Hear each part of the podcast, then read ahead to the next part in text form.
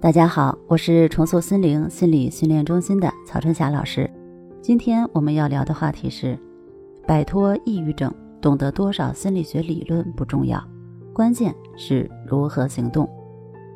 我经常听到一些学员说，自从确诊抑郁症之后，也曾经看了很多书，学了不少心理学理论。可问题是，道理都明白。一到生活中，发现这些理论根本就用不上。情绪呢，该低落还是低落，该不开心还是不开心，生活还是提不起劲儿来，总感觉疲惫不堪，懒言少语。从我的咨询经验来看，想摆脱抑郁症，最重要的根本不是你懂得多少心理学理论，关键是看如何行动。在找对方法的前提下。沿着正确方向一步一步地走下去，最后一定可以摆脱抑郁症。是的，你没听错，是否能够摆脱抑郁症这只黑狗，和懂得多少心理学理论无关，只与你的行动有关。那么如何行动呢？首先就是找对方向，也就是选对康复的方法。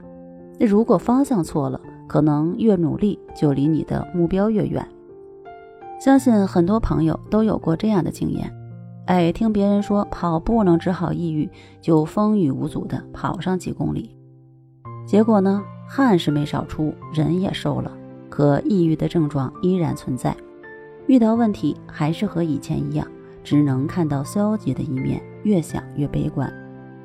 不可否认啊，运动在一定程度上是可以帮我们的身体动起来。避免长时间躺在那里胡思乱想，但是呢，它只是一种辅助的作用，并不能从根本上解决问题。如果运动能治好抑郁症，那么请你相信，这个世界上最不可能得抑郁症的人就是运动员。可是事实证明，即使是世界顶级的运动员也会得抑郁症，他们的运动强度可比我们普通人高多了。我们跑这几公里又算什么呢？就拿我国的游泳冠军叶诗文来说，六岁就开始学游泳，十岁就获得了浙江省五十米自由泳冠军。二零一二年，他以四分二十八秒四三的成绩，夺得了伦敦奥运会四百米个人混游泳冠军，并且打破了世界纪录。世界冠军的运动强度够大了吧？但是这也无法避免叶诗文在二零一四年受伤之后，由于心理负担过重，成绩不理想而状态低迷，最终患上抑郁症。由此可见呀，运动并不是远离抑郁症的良药，心病呢还需心药医。最好的心药就是建立积极乐观的思维模式。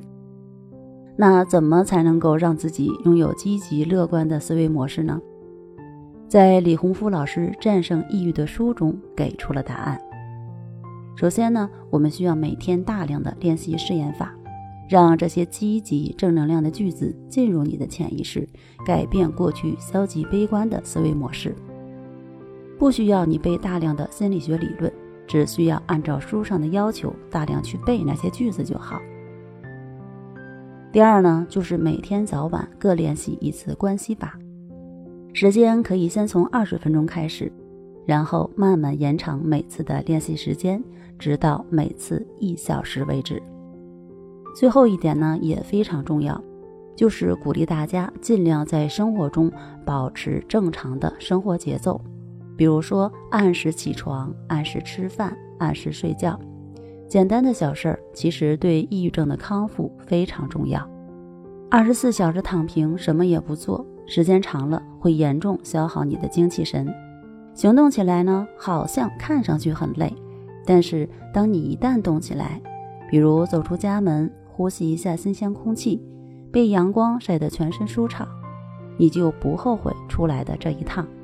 真正的行动可以让你的身体变得灵活，而行动的结果还可以增加大脑多巴胺的分泌，让心情更愉悦。最重要的是。这个经历会成为你的经验，以后行动困难时，成功的经验会告诉你，你可以的，你能行，没什么大不了。好啦，以上的三条行动建议你记住了吗？那我们明天见。